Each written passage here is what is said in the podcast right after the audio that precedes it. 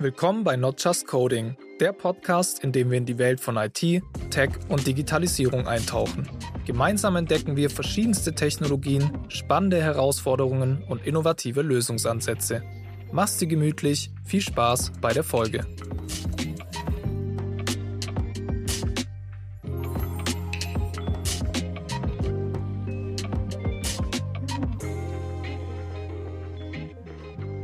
Hi zusammen, Paulo hier von Not Just Coding.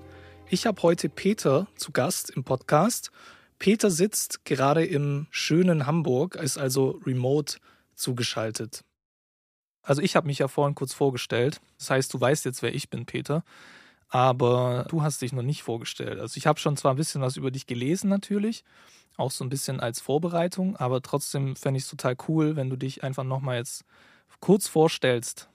Ja, äh, genau. Vielen Dank. Ich freue mich sehr, dass ich hier heute bei, bei euch bin. Ähm, danke für die Einladung. Ich bin Peter Sorowka. Ich bin Gründer und CEO äh, der Firma Cybus aus Hamburg.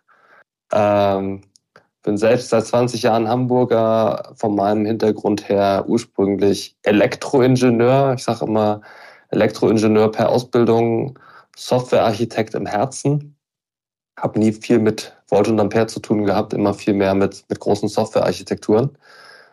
Genau, und ich habe 2015 zusammen mit zwei Kollegen damals die Firma Cybus gegründet, die heute circa 50 Mitarbeiter hat. Wir sitzen in Hamburg und arbeiten daran, der Industrie bei der Digitalisierung zu helfen. Ja, cool.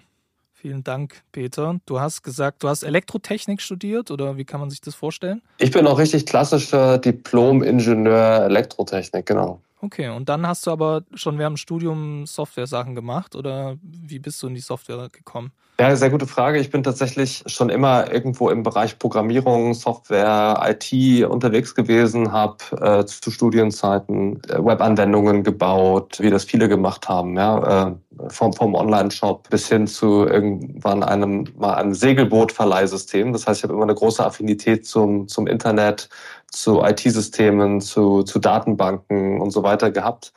Äh, und das ist tatsächlich mein Hintergrund, also tatsächlich sehr speziell äh, bis heute auch. Diese, die Firma Cybus hat keinen Industriekern ursprünglich gehabt, sondern wir haben eher einen IT-Kern in unserem Herzen, auch in unserer gesamten äh, Vorgehensweise und Technologie. Und ich glaube, dass dieser Ursprung sich bis heute durchzieht und auch einen Teil des Erfolgs bei uns ausmacht. Mhm. Ja, kann ich mir vorstellen. Ich meine, da gibt es ja so ein paar spannende Punkte. Ich glaube, da sprechen wir nachher nochmal drüber, gerade jetzt, was Halbes auch ausmacht.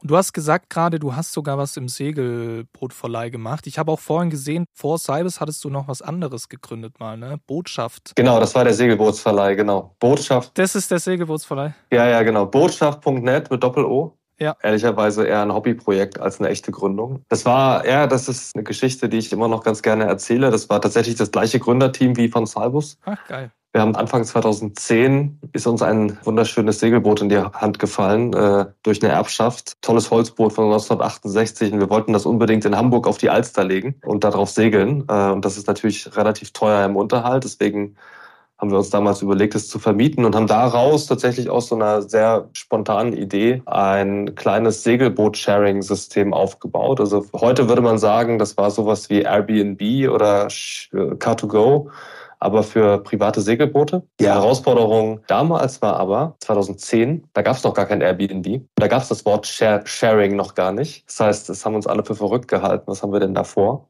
Und wir haben das aber relativ groß gemacht. Also das heißt relativ groß. Wir haben damit nie wirklich Geld verdient, aber hatten irgendwann 80 Segelboote in ganz Deutschland. Die waren alle vernetzt. Wir konnten ihre Position tracken. Wir hatten, konntest das per App bieten, genauso wie du heute eben Autos in der Stadt mieten kannst. Äh, und das waren so die ganz frühen Gehversuche für uns aus heutiger Perspektive, uns mit IoT-Technologie zu beschäftigen. Aber auch das Wort gab es damals noch nicht.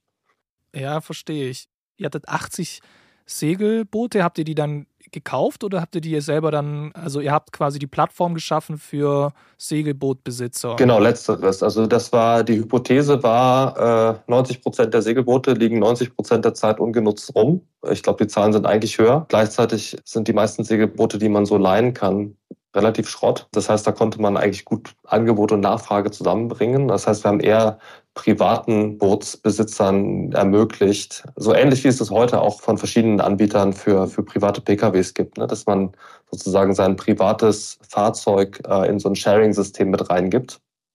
Ähm, und da musst du natürlich dann dich darum kümmern, dass du ein Tracking hast. Du musst eine automatisierte Übergabe, Check-in, Check-out lösen. Du musst Payment lösen. Du musst Versicherung lösen und so weiter. Das heißt, es war eher so ein Plattformansatz, genau. Okay, das heißt auch, weil ihr dann da so viel Arbeiten hattet und so viel Verwaltungsaufwand irgendwo auch bei den Booten und beim Verleih, konntet ihr nicht wirklich viel Geld verdienen, hast du gemeint, ne? Nee, die Gründe sind ein bisschen, ein bisschen anders. Äh, okay. Also ich, ich, ich würde aus heutiger Perspektive würde ich sagen, wahrscheinlich haben wir uns zu viel um Technik gekümmert, um zu wenig um Marketing.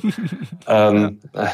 Aber wir waren halt Ingenieure. Auch das ist ein Learning, äh, was man in seinem ersten Unternehmen äh, vielleicht mitnehmen muss. Tatsächlich äh, war es vielleicht ein bisschen zu idealistisch gedacht. Die pragmatischen Herausforderungen sind Segeln, also gerade so Freizeitsegeln. Ja, ich rede nicht von Urlaubssegeln. Ich rede von mal zwei Stunden nachmittags auf der auf, auf dem See. Ja, ja. Das ist das funktioniert halt ungefähr von Mai bis September und zwar an Wochenenden, an denen die Sonne scheint. Ja, also das heißt, du hast relativ wenig Tage im Jahr, an denen du überhaupt ernsthaft Leute ansprechen kannst, in denen du Growth Hacking machen kannst, also in denen du optimieren kannst. Und äh, genau, also in, in die Richtung ging eher so die, die Skalierungsherausforderungen und deswegen haben wir das dann auch wieder aufgegeben. Ähm, haben aber tatsächlich aus der Technologie, die wir damals entwickelt haben, für dieses System heraus dann Cybus gegründet. Die Story ist vielleicht nicht ganz offensichtlich, aber weiß nicht, wenn du möchtest, erzähle ich sie kurz. Ja, total gerne, klar. Also aus heutiger Sicht, ich habe es ja gerade so ein bisschen versucht zu umreißen. Also wir hatten 80 Segelboote, die hatten alle einen GPS-Tracker, Mobilfunk, haben, wir konnten ihre Positionen überwachen und so weiter. Das war ein Sharing-System und aus heutiger Sicht würde ich sagen, das war auch ein IoT-Case. Ja? Also es war im Prinzip die Vernetzung der echten Welt, ja, also Internet of Segel Segelboote. ja. Und als das, das war ungefähr 2014, als der Begriff Internet of Things ab und zu auftauchte. Und wir haben uns relativ früh gesehen, was, dass das eine ganz starke Parallele zu dem hatte, was wir da mit den Segelbooten gemacht haben. Und wir haben uns aber damals natürlich immer gefragt, ist ein komisches Wort. Internet of Things, ja. Was heißt denn das eigentlich? Und die Interpretation jetzt aus einer IT-Perspektive, was heißt eigentlich IoT? Erkläre ich immer folgendermaßen. Das, was mich am klassischen Internet fasziniert, ist nicht nur die Skalierbarkeit und die Vernetzung und so weiter, sondern es ist die Einfachheit, die das Internet mir als Softwareentwickler gibt, mit komplexesten Systemen auf der Welt zu interagieren. Beispiel, für diese Segelbootverleih mussten wir damals schon, 2010, Kreditkartenzahlungen annehmen können. Ja, hätten wir als Softwareentwickler, ja, wir drei Hanseln, dafür das weltweite Kreditkartensystem verstehen müssen, ja, unmöglich. No way. Keine Chance. Keine ja. Viel Chance, zu kompliziert, ja. viel zu reguliert und so weiter. Aber es gibt ja Stripe oder PayPal, also große Zahlungsdienstleister. Ja. ja. Und die ermöglichen mir mit einer API, also mit einer Zeile Code im Wesentlichen, plötzlich Zahlungen entgegenzunehmen, ja, oder auszulösen oder zu refunden und so weiter. Das heißt, dieses extrem komplexe System Kreditkarte wird durch die API für mich als Entwickler zugänglich gemacht.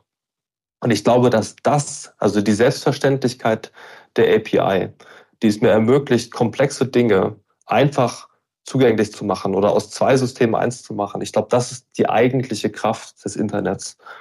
Und meine Interpretation von IoT war immer und ist heute noch, dass wir diese Idee auf die echte Welt erweitern.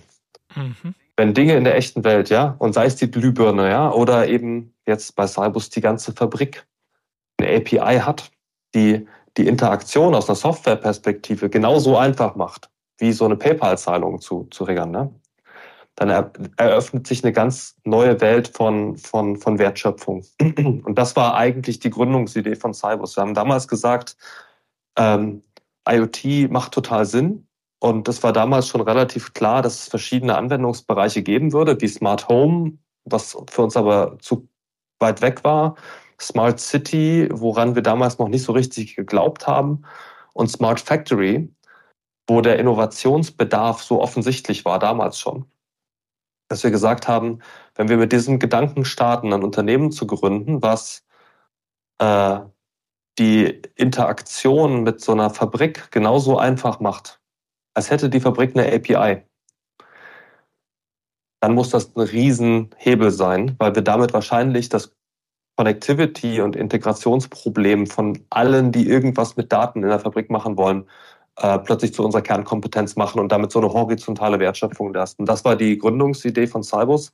Also wir wollen den Fabriken eine API geben und das ist äh, eigentlich auch der Kern von dem, was wir heute noch machen. Spannend. Und ich meine, der Funken sozusagen waren die vernetzten Segelboote, weil ihr hattet da quasi schon diese Plattform, ihr habt gesehen, ihr habt die getrackt wahrscheinlich, die Segelboote, und habt irgendwie dann die Möglichkeit gehabt, die zu sehen? Oder wie kann man sich das vorstellen? Genau. Da können wir, wenn du möchtest, können wir da, das ist jetzt sogar, das ist fast ein bisschen Technik, technisch nerdy, aber erzähle ich auch gerne. Ja. Wir haben wie das so, wie man das so macht, ja. Das erste, was wir gebaut haben als, als Startup, als, also sollte man nicht machen, ja. Jeder, der ein Startup gründet, wiederholt nicht diesen Fehler. Das erste, was wir gemacht haben, war, wir haben uns ein eigenes Kommunikationsprotokoll ausgedacht, mit dem die Segelboote kommunizieren. Ja? Perfekt für ein Startup. Aber geil. Ja. Wir wollten ja, naja, es war eine Zeit, musst du überlegen, da waren wir noch froh, wenn wir für drei Euro pro Monat eine SIM-Karte hatten, die ein Megabyte im Monat äh, äh, Datenvolumen hatte. Ja? Das heißt, wir wollten massiv Daten sparen. Ja, okay. Ja. Wir wollten massiv Batterie sparen. Also wirklich versucht, in ganz wenig Byte irgendwie Positionstracking-Informationen. Damit haben wir viel zu viel Zeit verbraucht. Aber es hat funktioniert. Ähm, und das heißt, wir hatten irgendwann dieses Reservierungssystem, das war highly sophisticated. Also wir wussten genau, nachts senden die Boote automatisch einmal pro Stunde ihre Position, tagsüber alle Viertelstunde und wenn sie gerade reserviert sind, alle Minute. So. Total, aber sehr, also es hat funktioniert für diesen Use Case, aber es war unheimlich starr. Und das haben wir dann gemerkt, als wir in das gleiche System ein, einen neuen Use Case implementieren wollten. Und zwar wollten wir damals Regatta-Tracking bauen. Also wir wollten, Segelboote fahren ja Rennen und wenn wir schon Tracker haben, ist ja cool, können wir ein Live-Tracking bauen für Segelboote, ja. Plötzlich brauchst du die Position aber im Sekundentakt. Dafür war aber unser Protokoll nicht ausgelegt. Und da haben wir gemerkt, oha, wir haben einen Riesenfehler gemacht. Wir haben unsere gesamte Connectivity aus dem Use Case heraus designt, bis zum Kommunikationsprotokoll und sogar die Firmware auf den Segelbooten war darauf beschränkt. Und als wir diese Erkenntnis hatten, sind wir zufällig über das MQTT-Protokoll gestolpert, 2012.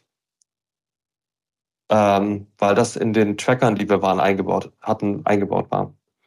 Und wir haben an einem Nachmittag, haben wir unser gesamtes System auf MQTT umgezogen, was wir, wo wir vorher sechs Monate an dem Kommunikationsprotokoll getüftelt hatten.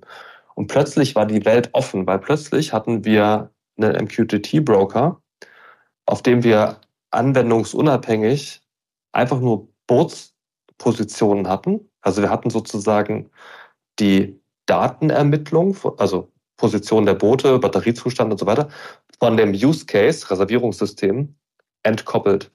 Und da ist uns so ein Riesenlicht aufgegangen. Und genau das, jetzt, ich übertrage das jetzt auf die Fabrik, genau das und auch genau diese Anekdote erzähle ich heute noch meinen Kunden total gerne. Weil wie viele Situationen gibt es, in dem die ganze Connectivity in einer Fabrik bis hin zur Programmierung der, der SPS, also der Steuerung der Maschine, darauf abgestimmt ist, wie das MES-System vor 15 Jahren die Daten haben wollte. Und wenn heute jemand sagt, wir sind doch schon komplett vernetzt, kriegen wir nicht jetzt auch noch, weiß ich nicht, Energiedaten aus der gleichen Maschine auf dem gleichen Weg und dann sagen alle, nee, geht nicht, weil wir haben halt diese, diese tighte Integration gemacht. Also die gesamte Kommunikations-Connectivity ist auf MES als Use Case abgestimmt. Dann hast du nämlich einen Deadlock.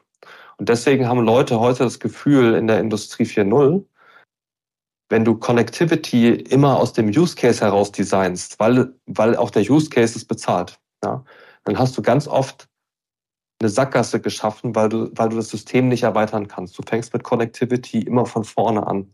Für jeden Use Case halt dann, ne? Im Endeffekt. Genau. Genau. Und das ist sozusagen die Logik. Wir haben heute, ich meine, wir haben es jetzt sind wir schon mittendrin im Thema, ja, ich habe es noch gar nicht richtig erklärt. Cybus ist also ein Softwareanbieter und wir haben ein Softwareprodukt, das heißt Cybus Connectware. Und das ist äh, im Kern ein, ein sehr leistungsfähiger, skalierbarer MQTT-Broker mit allem, was man an Connectivity, Datenmanagement, Security und so weiter in der Fabrik braucht. Und der Kernanwendungsfall ist genau das, was ich von den Segelbooten erzählt habe. Ich versuche die Frage, wie kriege ich die Daten aus der Produktion raus, zu trennen von dem Use Case, zu entkoppeln, damit ich eine Wiederverwendbarkeit, eine Erweiterbarkeit habe, weil am Ende des Tages, wir wissen es alle, äh, die Technologie entwickelt sich so viel schneller, als so eine Produktionslinie umgebaut wird. Ja.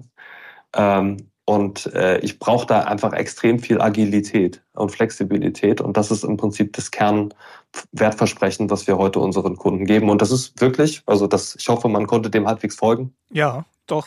Das war wirklich die Gründungsidee aus dem Segelbootsverleih heraus, wo wir genau diesen Gedankengang einmal selber erlebt haben. Ja. Cool. Es ist, ist auf jeden Fall echt, ist echt eine coole Geschichte vom Segelbootverleih zu, zur Smart Factory quasi. Bevor wir jetzt nochmal eingehen auf Cybis, würde mich nochmal kurz zur Gründung zurückspringen. Du hast vorhin gesagt, Smart Home war zu weit weg für euch. Warum war das zu weit weg für euch? Also warum habt ihr gesagt, wir möchten in die Fabrik? Warum nicht zum Beispiel Smart Home? Als erste war unser Self-Assessment, ja. Stärken- und Schwächenanalyse vom Team war, Marketing ist nicht unsere Stärke. also das heißt, Konsumerprodukte wollen wir die Finger von lassen. Ähm, das war das eine. Das zweite war, die, und das, wenn du, wenn du heute das Cybers Mission Statement liest, ja, was jeder Mitarbeiter kennt bei uns und jede Mitarbeiterin, ähm, dann ist das erste, ist der erste Satz, we push innovation and we apply the proven principles of the Internet to the industry. Ja? Wir haben immer gesagt, dieser Technologietransfer, also das, was woanders funktioniert. Ah, mhm. Beispiel Containertechnologie, ja, Kubernetes, ja, das sehen wir heute, das ist ja in der Cloud schon gang und gäbe und, und äh, auch schon seit zehn Jahren. Äh, und jetzt sind die ersten Industriekunden so weit, dass sie Kubernetes in ihre Werke einführen. So seit ein, zwei Jahren geht das so los. Und genau dieser Technologietransfer, also das, was in einem anderen Bereich funktioniert, zu abstrahieren und quasi in der Industrie zur Anwendung zu, zu, zu bringen, das ist eigentlich unsere Kernmethodik, ist kein Geheimnis. Äh, wir versuchen nichts zu erfinden, wir versuchen Anwendungen zu verändern. Ähm, und das war damals so offensichtlich. Das Internet und, und wie Softwaretechnologie heutzutage modern funktioniert, ist ja agil, offene Protokolle, ähm, keine komplexen Standards, sondern pragmatische Konventionen. Ja, das ist jetzt eher so bauen wir äh, agil mit, mit Git-Repositories, mit Build-Pipelines, also diese Begriffe kennt jeder Softwareentwickler. Wenn du aber in die klassische Industrie gehst, also wirklich auf die Automationsebene, dann sieht die Welt heute noch anders aus und das war 2015 noch krasser. Und das heißt, da war der Innovations, ich sag mal, das, das, das, das Gefälle an Modernität, was, was Softwareentwicklungszyklen und Methodik und so weiter angeht, das war so offensichtlich. Das, äh, dass wir tatsächlich einfach nur das Gefühl hatten, hier können wir wahrscheinlich mit diesem methodischen Ansatz relativ schnell äh, viel Wert schöpfen äh, und, und, und den Kunden wirklich helfen, nach vorne zu kommen. Das war spannend. 2015, 16 haben wir, weiß ich noch, wie wir an Flipcharts standen und bei sehr, sehr großen Unternehmen MQTT und Docker erklärt haben. Die haben es alle zum ersten Mal gehört und heute, einige Jahre später, ist es eigentlich gang und gäbe und der absolute Standard und steht in den Lastenheften drin. Also da haben wir tatsächlich diese gesamten Hype-Cycle einmal mitbegleitet jetzt gerade. Ach krass. War dann auch so am Anfang Gegenwehr und so dabei? Also äh, hatte die dann auch Kunden, die gesagt haben, ja, jetzt kommt ihr hier und ihr, ihr seid, ihr wart ja Techies, ne, irgendwo auch und, und hattet halt Bock auf Technologie. Das war wahrscheinlich auch einer eurer Antreiber. Und dann kommt ihr da hin und erzählt denen was von, von MQTT, Docker und so weiter. Wie war denn da so die, die Resonanz von den Kunden am Anfang? Also 2015, 16, wenn du in der Industrie jemandem was von Open Source erzählt hast, dann bist du fast rückwärts wieder rausgeflogen. Ähm, ja, das, äh, ja, das ist äh, auch heute sehr anders. Also heute ist Open Source fast unsere größte Konkurrenz, ja, also weil, weil die meisten Großunternehmen ja auch Open, äh, nicht mehr keine Scheu mehr haben vor Open Source. Da hat da ist auch ein Kulturwandel im Gange, äh, zum Glück. Stimmt, ja, zum Glück. Ja. Äh, also nicht, dass wir jetzt ein Open Source Produkt hätten, ja, aber ich finde, aber dieses, das Konzept ist natürlich super. Ja. Ähm, und äh, die, nee, das was, äh, wenn wir jetzt ein bisschen über diese Historie reden, 2015, 16, das war, das war so, ein, so eine Zeit, in der Gründen sehr en vogue war. Und das war die, das war die Zeit, in der eigentlich jedes Großunternehmen einen eigenen Incubator oder Accelerator aufgebaut hat. Und ich, äh, das war, das war ein ganz interessanter ähm, Widerspruch, dass man einerseits gemerkt hat, man taucht in der Industrie auf, ist der Einzige, der im Raum ein T-Shirt trägt und sich mit Vornamen vorstellt äh, und, ähm, und, und denkt eigentlich, was ist das für ein Clash of Cultures? Und auf der anderen Seite ging ins, insbesondere die, die C-Level-Türen eigentlich ziemlich weit auf, weil jeder gerne was mit Startups machen wollte. Ja, also Corporate Meet Startup, das war so ein geflügeltes Wort 2015 bis 2018, sehr doll. Ähm, das hat sich heute alles normalisiert, ja, äh, und angeglichen. Aber da haben wir tatsächlich auch in einer sehr spannenden Zeit, glaube ich, äh, für, für Deep Tech Startups äh, unseren Start gefunden, was uns extrem geholfen hat. Ja, das hat, hat uns für wahrscheinlich frühzeitig relativ naive Technologieenthusiasten mit einem gewissen Idealismus ähm, tatsächlich früh viele Türen geöffnet, ein gutes Netzwerk aufgebaut, Investoren gesichert, ähm, erste Kunden gesichert. Ähm, und da haben wir, glaube ich, auch viel Glück gehabt, dass wir die richtigen Leute kennengelernt haben. Also ich will da gar nicht undankbar, im Gegenteil, ja, ich bin da sehr dankbar, wie das alles gelaufen ist. Ähm. Ja, ja, schön, schön. Wie, wie kann ich mir das vorstellen? Habt ihr dann da Direktvertrieb gemacht, so quasi Kaltakquise gemacht oder wie seid ihr da vorgegangen, um, um eure Idee dann zu den, zu den Firmen zu bringen, um mit den Leuten zu sprechen? Wie kann ich mir das vorstellen?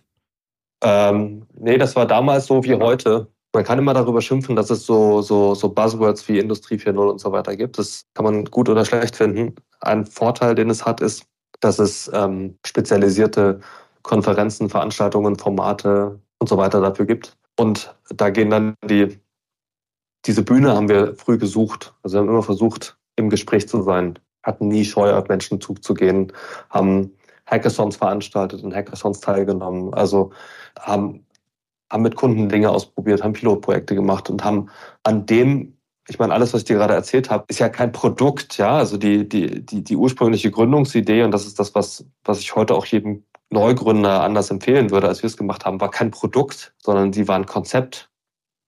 Die war ein Denkkonzept, ja. Das war, das war eine, das war eine, eine Technologievision, die wir hatten, die sich bewahrheitet hat. Also wie wir damals Architekturen für die Smart Factory gemalt haben, immer gesagt, wir stellen uns vor, die Fabrik von morgen gleicht in ihrer Architektur und in ihrem Zusammenspiel dem, was wir in der Softwarewelt serviceorientierte Architektur oder Microservice-Architektur nennen würden. Ja? Also sehr, sehr modular, sehr, sehr dynamisch, lose gekoppelt, äh, mit der Möglichkeit, dass man Teilsysteme schnell austauscht und individuell voneinander entwickelt. Solche Sachen. Und das ist, das ist heute tatsächlich Best Practice in der Fabrikplanung. Da hatten wir, glaube ich, das richtige Bauchgefühl und wie gesagt auch ein bisschen Glück, ein paar gute Entscheidungen getroffen zu haben. Äh, zum Beispiel eben für MQTT und Docker, ähm, die sich wirklich durchgesetzt haben. Aber wir haben dann sozusagen in den ersten ein, zwei Jahren äh, früher Arbeit mit den Kunden das Verständnis von dem, was wir jetzt heute als Produkt bezeichnen, äh, geschärft und äh, waren dann irgendwann in der Lage, mit dem Produkt auch an den Markt zu gehen und erste Kunden damit zu versorgen. Aber auch da haben wir noch durchaus verschiedene Abbiegungen genommen, äh, Pivots, wie man das so nennt im Startup-Jargon, also Unternehmensrichtungsänderungen, bis wir an den Stadium gekommen sind, wo wir heute sind. Ja, ja glaube ich. Ich meine, da treten ja ich habe ja auch so ein bisschen Gründungserfahrung, da treten ja schon viele Herausforderungen auf. Ähm, genau, eine große Herausforderung hast du ja auch gemerkt, ne, bei, hast du ja auch früh ge gemerkt beim, beim, bei Botschaft, ähm, ist natürlich Marketing, Vertrieb, ne, das ist ja äh, wahrscheinlich oftmals der, die größte Herausforderung für viele Startups. Ne? Wie bringe ich denn jetzt meine Idee überhaupt an die Kunden? Äh, wie gehe ich da vor und so weiter? Aber da treten ja auch andere ähm, Herausforderungen auf je nach, je nach Startup wahrscheinlich auch, je nach Umfeld. Ähm, hattet, hattet ihr vielleicht noch irgendwie andere Herausforderungen jetzt auch in der Gründungsphase damals äh, von, von Cybers? Oder wie sprechen wir uns aus? Cybus, ne? Wie das Bussystem oder? Cybus, Cybers, okay. wie auch okay, immer, genau. Ähm, das, äh, das verschiedene Varianten. Also ich glaube, die größte Herausforderung ist genau das, was ich gerade schon mal versucht habe zu umreißen. Also gerade als Deep Tech Startup äh, ist immer die, das Risiko hoch, dass man maßgeblich eine Technologie entwickelt, ja, und nicht eine Geschäftsidee. Und da ist der Unterschied ist relativ groß. Also äh, äh, klar ist allen klar, dass sie mehr oder weniger an Tag eins äh, der Arbeit im Startup sich den Business Model Canvas an die Wand hängen und anfangen, den auszufüllen. Aber trotzdem, dass du ernsthaft eine Geschäftsidee hast, also wirklich sagst, folgendes ist sozusagen die, ich sag mal in Anführungsstrichen, Economic Equation, ja, also das, was wir, das, was du dem Kunden tatsächlich ähm, lieferst als, äh, als, als Value und was er dann auch dafür bezahlt. Ähm, das ist nicht ganz so offensichtlich, wenn du aus einer Technologieüberlegung heraus gründest, ja, wo du halt erstmal sagst, ja, meine Idee ist, ich bringe MQTT in die Fabriken, ja. Ähm, das heißt, ich glaube schon, dass, haben, dass wir da äh, genauso wie viele andere Deep Tech Startups vermutlich eine Lernkurve hinlegen mussten, ähm, äh, bis wir so weit waren, dass wir ein klares Preismodell hatten, eine klare Wertargumentation und so weiter, eine, eine gute Sales Story. Was wir nie als Problem hatten tatsächlich, war grundsätzlich an Kunden zu kommen. Es können immer mehr sein, logisch. Ähm, aber wie gesagt, äh, das Netzwerk in dem Bereich ist sehr aktiv. Ähm, es gibt verschiedenste Arbeitsgruppen und Gremien. Ich kenne die Novatec ja zum Beispiel auch aus der Open Industry 4.0 Alliance heraus. Ähm, und ich glaube, also unsere, unsere Strategie war von Anfang an nicht egoistisch auf dem Markt auftreten, sondern das ganze Thema als Ecosystem Play spielen. Also offen sein für Partner, offen im Austausch ähm, und so weiter. Und äh, ich glaube, das hat uns ein paar Türen geöffnet. Ja im Prinzip, also ihr hattet diese, diese Herausforderung, okay, ihr hattet halt ein, ein, Konzept, ne? Also auch so ein bisschen die Vision im Sinne von, hey, ich möchte das Internet für die, für die Fabrik entwickeln oder übertragen, das Internet, das Konzept des Internets auf die Fabrik, auf die Industrie. Und da fehlt ja dann, wie du schon gesagt hast, so, ne, die, das, das klare Produkt, ne? was, was ist denn jetzt halbes? Und dementsprechend hattet ihr dann natürlich eine Herausforderung. Und ich meine, heißt es dann, dass ihr so, die, so diese Herausforderung auch überwunden habt, dass ihr dann halt gesagt habt, okay, wir, wir partnern, wir, wir sprechen mit den Leuten und gucken dann, was die brauchen und finden dann unser Produkt? Oder wie genau kann ich mir das vorstellen? Naja, du musst noch, vielleicht noch, vielleicht kann ich noch eine Ergänzung dazu bringen, um, um vielleicht auch äh, noch ein bisschen die Marktperspektive weiter zu öffnen. Dieses ganze Thema, was ich, was wir jetzt gerade umreißen, findet ja auch in einem Marktumfeld statt, und in einer Zeit, in der selbst heute noch Leute sagen, was soll ich denn mit den Daten? Also wir haben ja einen ganz verrückten, also meine Lieblingsanekdote und ich, ich, ich fürchte, das ist nicht der erste Podcast, in dem ich sie erzähle, aber ich erzähle sie immer wieder. Vor Jahren, und das passiert immer noch, ja, aber vor Jahren zum ersten Mal stand ich mit einem Geschäftsführer in seiner Fabrikhalle und der sagt zu mir, kannst du meine Fabrik vernetzen? Dann sage ich, ja, na klar. Welche Daten braucht ihr denn? Und dann sagt er, na alle. Und dann sage ich, und warum? Und dann meint er, ja, das wollen wir ja gerade rausfinden. So, also Digitalisierung um der Digitalisierung willen, weil alle sagen, man digitalisiert heute. Und wenn wir, ich sage nicht, dass alle Unternehmen so aktiv, so unterwegs sind, aber nee, es war lange Zeit so, dass, mhm. dass, dass keiner so richtig wusste, was damit passieren soll. Also wir bereiten uns alle auf eine digitale Transformation vor. Ähm, aber als deutsche Ingenieure auch sehr oft aus einer technologischen Überlegung heraus. Also wir wissen schon ganz genau, welche Verschlüsselungsverfahren äh, wir auf welchem Netzwerksegment äh, und in welcher Firewall brauchen und auf jeden Fall ganz genau, mit welchem Prozessor und wie viel Gigabyte RAM unsere Gateways ausgestattet werden. Aber welche KPIs wir versuchen zu optimieren, was der Business Case dahinter ist und welche Abteilung dafür am Ende verantwortlich ist, ja, das wird sich schon ergeben. So. Und das ist, so rum funktioniert das natürlich nicht. Ja.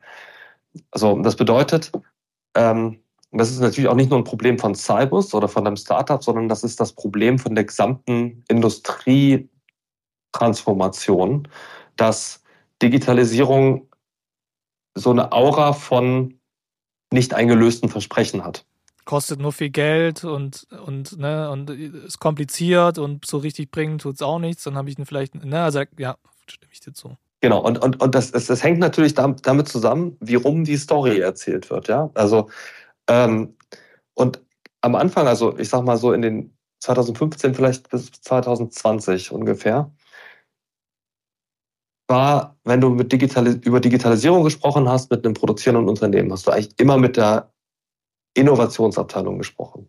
Es ging immer darum, es war immer R&D, es war immer einzelne Use Cases rausbringen.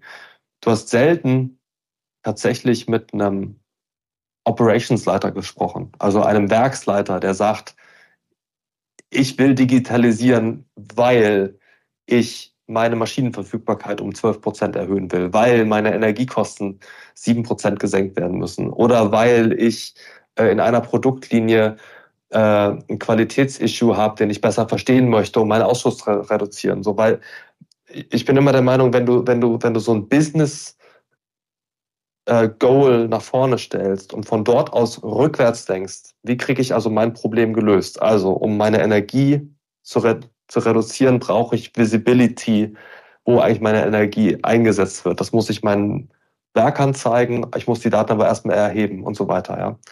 Ähm, und dann kann ich mich dahin entwickeln, okay, jetzt brauche ich dafür vielleicht auch noch einen Gateway.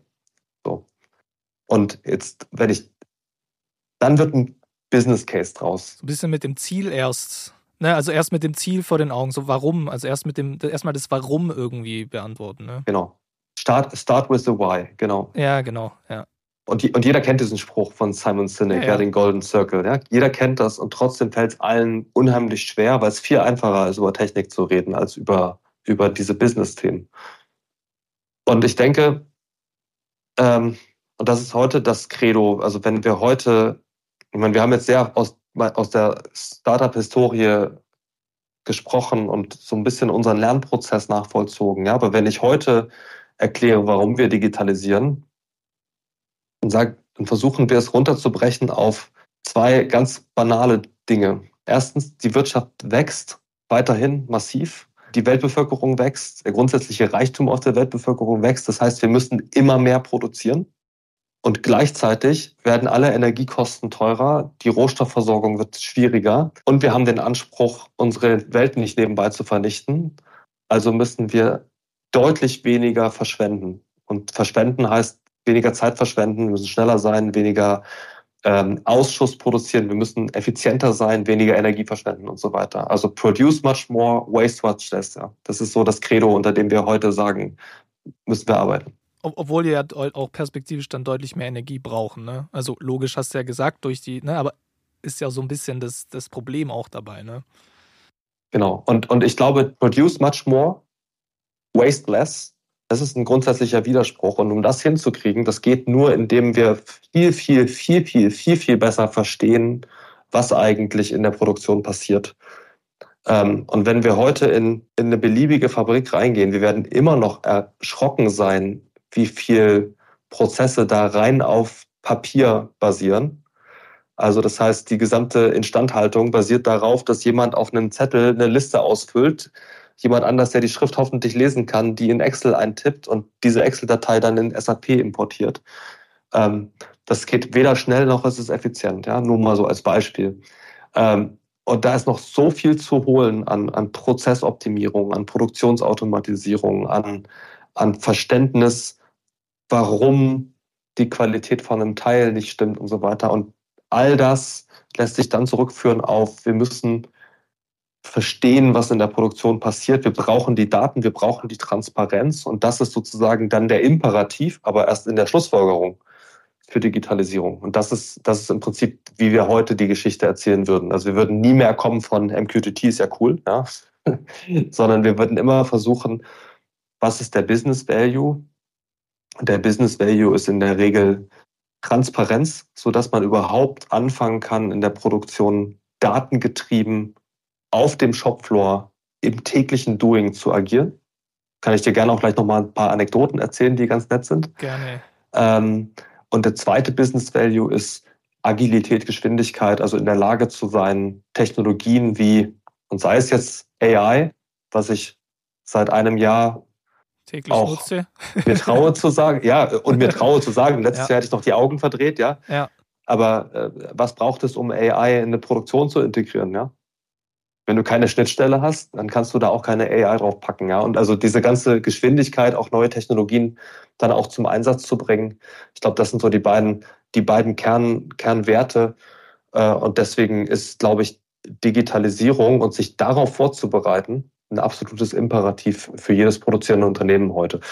Ich glaube, wenn man es so rum erzählt, dann, dann ist es plötzlich nicht mehr so Selbstzweck, ja, sondern dann hat es einen Grund. Ja. Und das ist das, was wir, das ist der Lernprozess, den wir als Unternehmen, aber den auch der ganze Markt, glaube ich, durchgemacht hat in den letzten acht Jahren. Ja, ja. Und ich meine, das, das sagst du ja aber heute, ne? Also heute sagst du das, klar, mit der Erfahrung, die du jetzt hast und, und auch mit dem Erfolg, den ihr habt.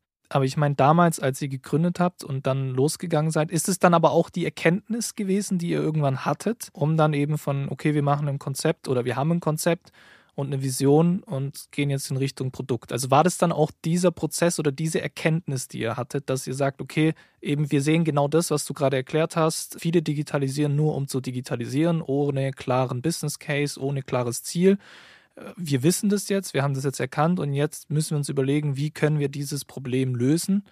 Und dann seid ihr zum Produkt gekommen. Kann man, kann man das sich so vorstellen? Ja, kombiniert mit noch einer anderen wichtigen Sache. Wir haben schon immer und auch früh gesehen, dass Dinge pilotiert werden, auch hochinnovative Dinge pilotiert werden. Ja, teilweise Studenten in ihrer Masterarbeit echt tolle Sachen machen in der Produktion auf Daten basierend. Und das geht ja auch einfach, ja. Das ist ja auch, ist ja auch toll, ja. Also heutzutage kaufst du dir einen Raspberry Pi für was kostet der 35 Euro? Sowas, ja.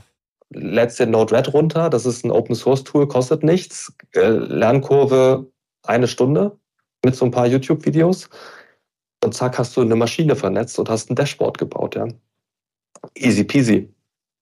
Die Frage ist, wie kriege ich das produktiv? Wie kriege ich das skaliert? Wie kriege ich das professionalisiert? Und diese äh, wir haben gesehen, und das war dann sozusagen auf der weiteren Produktreifung jetzt bei uns, ja, die ich jetzt hier gerade versuche nachzuerzählen. Wir haben gesehen, ähm, äh, dieses Death by Pilot, ja, also ich habe ich hab eine tolle Innovation pilotiert, aber ich habe diese gesamte Infrastruktur mir hingebummelt. Ja. ja. Ähm, und ich, ich, ich weiß noch, ich saß, ich saß vor einigen Jahren mal bei einem Unternehmen, wo dann der IT-Leiter mir sagt, beim 30. Raspberry Pi, der auf dem Schaltschrank lag, ja, wurde es mir zu bunt. Und ich habe hab die alle abschalten lassen, weil da gab es kein Cybersecurity-Audit, da gab es kein Betriebskonzept und so weiter. Aber wenn jetzt die IT kommt und das alles abschaltet, dann ist diese gesamte Innovation wieder tot. Ja. ja. Ich glaube, es gab bis vor kurzem ein Startup, das hatte sogar als Slogan Digitization without IT Involvement, ja, weil, weil IT-Departments sozusagen so ein Problem waren, so aus, gefühlt die machen, das sind ja mal die, die die Firewall nicht aufmachen. Ja. Und wir haben sozusagen, das war, das war ein ganz wesentlicher Twist bei uns, dass wir aus diesem, aus dieser Marktbeobachtung heraus gesagt haben, okay, das müssen wir umdrehen. Also die IT möchte eigentlich von Anfang an involviert sein. Nicht, weil sie es besser wissen, aber weil sie, wenn sie von Anfang an involviert sind, sie die Projekte so äh, aufsetzen können, dass sie danach auch den Betrieb übernehmen können. Ja, also es ist ja, wenn du, wenn, wenn du eine Smart Factory aufbaust, ist ja immer eine Frage, welche Use Cases? Dann ist die Frage, wie baust du die Use Cases auf? Und dann ist die Frage, wie betreibst du das die nächsten zehn Jahre lang mit einem 24-7-Support und einer ganz klaren Ansprechperson, wenn da irgendwas mal nicht funktioniert? So, und dieses ganze Operations-Thema, das muss die IT machen. Ähm, insbesondere äh, mit diesem Übergang zur Cloud-Technologie. Und und ich glaube, das war ein ganz wesentlicher Schritt, den wir gemacht haben, dass wir gesagt haben, äh, lass uns die IT in den Driver's Seat packen. Lass uns, ein, lass uns das Produkt so bauen, dass es sämtliche Checkboxen von der IT tickt. Das bedeutet, hoch virtualisiert, also keine Hardware, hoch automatisierbar. Ähm, das heißt, äh, ITler sind faul, ja, also übertrieben gesagt. Ja. Der ITler will heute mit einem Skript bitte tausend Dinge gleichzeitig machen und nicht tausend Dinge einfach einzeln klicken. Absolut, ja. Ähm, Cybersecurity per Default, maximal skalierbar, das heißt, wir können das System redundant aufsetzen. Und es muss sich auch gut integrieren in die typische Komplexität von so einem Produktionsnetz, ja, weil das, was ja irgendwie aus zig Zonen mit einzelnen Firewalls und so weiter geht. So, und das war das war der ganz wesentliche Schritt, der, wo wir gesagt haben, okay, dieses Produkt, das heißt Cybus Connectware, das besteht aus eine Handvoll Komponenten und es erfüllt genau diese Designkriterien. Und das war der entscheidende Punkt dann, dass wir sagen, wir können heute insbesondere CIOs in ihrer Smart Factory Architektur wirklich alle Wünsche erfüllen, weil wir genau diesen kritischen Übergangsbereich zwischen Produktion und auch Produktionsmentalität, ja, wo Cybersecurity so eine Randrolle spielt und Produktivität natürlich die maßgebliche Rolle. Und dann den Übergang in die Cloud, wo notwendigerweise die IT dazwischen ist, den können wir jetzt sauber abbilden. Ähm, äh, und das auf Serienproduktionsniveau, selbst für Industrien wie Automobilindustrie. Und das ist, äh, das ist dann das Produkt und das heißt eben Cybers Connectware. Ja, krass. Und ich meine, habt ihr das dann damals schon, also wart ihr da noch zu dritt, als ihr dann angefangen habt, das zu bauen? Ich meine, weil das ist ja schon auch ein sehr ehrgeiziges Projekt dann gewesen irgendwo, ne? Ich meine. Ja, das, das braucht es vielleicht, ja. ja, auf ähm, jeden Fall. Das, also, wir haben sukzessive Investoren gefunden, ja. Das ist, äh, also dafür gibt es ja dann äh, für ehrgeizige Projekte mit Potenzial gibt es ja dann Risikokapitalinvestoren. Ja äh, haben dann haben früh Industrievertreter äh, für uns gewinnen können. Das war erstmal ein Hamburger Unternehmer, äh, Andreas Pannberg, der hier auch in der Plattform Industrie 4.0 in Hamburg total aktiv war. Äh, dann ist irgendwann ähm, Henrik Schunk bei uns eingestiegen. Das ist äh, der äh, heute Vizepräsident vom VDMA, Vorsitzender der Plattform Industrie 4.0, er das Potenzial gesehen hat. Und äh, später kam dann tatsächlich äh, mit MetaWave äh, der erste Venture Capital Investor bei uns mit an Bord ähm, sukzessive sozusagen Kapital, äh, also immer Beweise erbracht, weiteres Kapital eingesammelt, haben inzwischen PwC, also PwC Deutschland und jetzt seit wenigen Wochen äh, die Firma Teamviewer äh, als Kapitalgeber bei uns an Bord und konnten damit sozusagen das Team, danke sukzessive, auf heute eben die 50 Leute aufbauen. Glückwunsch. Ja. Okay, ja, ja. Und dann, du hast gesagt, im Prinzip, du hast ja fünf Bausteine gesagt. Das sind ja jetzt auch keine leichten Themen, ne? Äh, Skalierbarkeit, Automatisierung, Security. Ich meine, gerade jetzt auch in, in so einer Smart Factory, Security auch ein, total wichtiges und komplexes Thema auch. Du hast ja verschiedene Netzwerke, dann ist auch immer das Thema Cloud, ist ja so ein bisschen gefährliches Wort, je nachdem, mit wem man wahrscheinlich dort spricht. Und, und dann hast du noch zwei andere Themen gesagt, ne? Ich kann jetzt gerade gar nicht mehr richtig genau wiedergeben. Aber das waren ja schon sehr, sind ja schon sehr auch ambitionierte Dinge und das Coole ist aber auch, dass die eben, wie du sagst, vom Internet übertragen. Also die, es ist ja genau das, was du sagst. Ihr wolltet die IT enablen, gerade ihr habt gesagt, damit es auch langfristig läuft, muss die IT mit ins Boot geholt werden. Sonst kommen die natürlich nachher und sagen, na, was ist denn hier, was ist das und wie, wie ist das überhaupt aufgesetzt und nee, kein Bock, machen wir nicht so ungefähr. Deswegen finde ich den Ansatz total, total spannend und auch einleuchtend, ne? aber so, so trotzdem cool und ist so ein bisschen so eine Erkenntnis dabei. Ja, klar, stimmt, logisch, eigentlich klar. Trotzdem ähm, total wichtiger Punkt und, und total wichtiger Impuls an der Stelle. Und deswegen musstet ihr euer Produkt eben so aufbauen, dass die IT auch damit umgehen kann und es nachher auch in Betrieb nehmen kann. Und dazu gehören eben diese Sachen, die du gesagt hast, diese, du hast fünf Aspekte gezeigt, wie gesagt, und eben auch die die Punkte, die man so aus der modernen Softwareentwicklung kennt. Ne? Das hattest du ja auch ganz am Anfang mal angerissen. So Themen wie CI/CD, ähm, Infrastructure as Code, ne? IAC und, und DevOps-Themen und so weiter. Also einfach diese DevOps-Themen, sage ich mal. Und das habt ihr jetzt quasi vereint quasi. Ne? Also ihr habt jetzt wirklich dieses Übertragen, nenne ich es jetzt mal, geschafft. Ne? Also ihr habt gesagt, okay, wir haben jetzt das auf die Smart Factory quasi übertragen, diesen Ansatz, den man von der Softwareentwicklung kennt. Und wie kann ich das, also wie kann man sich das jetzt genau vorstellen? Ist es eine Plattform? Wie sieht es aus mit den, jetzt auch mit diesen Themen wie CICD und so weiter? Ja, also erstmal, was ist unser Produkt in der Lage zu machen? Funktional. Ja? Funktional ist es, also wenn jetzt ein Softwareentwickler zuhört, dann würde ich einfach sagen, stell dir vor, es ist ein API-Management-Tool für Produktionslinien. Fertig, ja. Bisschen allgemeiner ausgedrückt, ähm, wir, wir, wir, wir unterstützen Kommunikationsprotokolle aller Couleur. Also wir können einerseits mit den ganzen Sensoren, Aktoren, mit den Steuerungen, mit den Maschinen, mit den Robotern, mit den Flurvorderfahrzeugen und so weiter in der Produktion kommunizieren, genauso wie aber mit den Cloud-Systemen, mit dem MES-System, mit den Datenbanken und so weiter. Ähm, das heißt, das Erste, was wir machen, wir connecten. Ja, wir, wir, wir binden alles Mögliche an, können Daten aus allen Systemen auslesen und in ein anderes System reinschreiben. Ja, also erstmal ganz einfach. Ist immer bidirektional. Das heißt, wir können nicht nur Produktion überwachen, wir können auch Produktion steuern. Das ist auch ein gängiger Anwendungsfall. Ähm, und vor allem können wir zwischen diesen Systemen übersetzen. Ja, das heißt, die, in der Regel sind die Daten, die in einer Maschine sind, völlig anders formatiert dargestellt, ja, als wie das Cloud-System oder das MSS-System die braucht. Und jetzt gibt es zwei Möglichkeiten. Entweder du passt eins der Systeme an, sodass sie miteinander reden können. Also du programmierst die Steuerung oder du customizest das MES-System, äh, sodass sozusagen sie sich gegenseitig verstehen.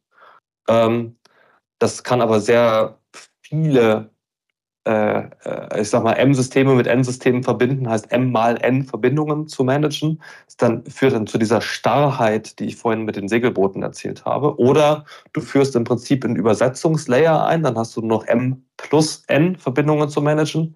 Und dann hast du diese Entkopplung, von der ich gesprochen habe. Das heißt, wir können Datenmodelle ineinander überführen, wir können Daten zusammenführen, wir können im Prinzip Digital Twins bauen von Produktionslinien, von Prozessen, von Produkten. Ähm, und dadurch ähm, eine, eine Multi-Cloud-Konnektivität auch herstellen. Ja, das heißt, typischer Anwendungsfall für uns ist, dass wir die Daten, dass wir jene Maschine einmal anbinden, also die Daten einmal holen und dann das Energiemanagementsystem, die, die, den Data Lake, äh, die MES Cloud, ja, das sind unter Umständen ja verschiedene Cloud-Systeme, parallel mit Daten versorgen und damit so eine Art Knotenpunkt, Verteilungspunkt sind. So, nun ist es ja so, das ist ja erstmal funktional, was unsere Software tut, wenn man sie nicht anfasst. Ja? Inklusive sämtlicher ne, Rule Engine, Filterregeln, Security-Maßnahmen und so weiter. Jetzt, ist, jetzt stellt euch, stellt euch vor, wir haben jetzt zum Beispiel in der Serienproduktion Automobilindustrie unsere Kunden, unsere, dieser Datenfluss ist in der Regel, wenn man ihn richtig ausrollt, auch produktionskritisch. Da sind Tausende Größenordnung 4.000 bis 5.000 Assets mit verbunden, verschiedenster Art. Mhm. Also Maschinenaktor, also irgendwelche Sensoren. Genau. Ja. AGVs ja. und so weiter, äh, Cloud-Systeme. So, die, dieses Ganze, das ist natürlich eine Orchestrationsaufgabe. Also wie, wie steuere ich, welche Daten von wo nach wo kommen, zwischendurch transformiert werden müssen und so weiter. Wie kriege ich das hin in dieser Skalierung? Wie kriege ich es einmal hin und wie kriege ich es dann hin, Change zu machen. Also wie, wie schaffe ich es, eine neue Maschine onzuboarden, einen neuen Use Case anzuborden oder eine Regel zu ändern, ändern, ohne dieses, man kann sich ja vorstellen, sehr komplexes System aus dem Tritt zu bringen. So. Und da gibt es jetzt zwei wesentlich konkurrierende Ansätze. Der eine Ansatz ist der, den wir alle von Node-RED kennen. Wir malen das, ja, mit No-Code-Systemen. Das heißt, wir malen uns unsere bunten Blöcke, die wir miteinander verbinden, haben unseren Datenfluss. Das ist einfach für eine Maschine, aber nicht mehr für 4000. Ja, wird es unübersichtlich. genau, kannst du nicht managen. No, no way, ja. Das ist ein nee, keine Chance. Prototyping-Tool. Ja. So, also haben wir gesagt, jetzt machen wir wieder Technologietransfer.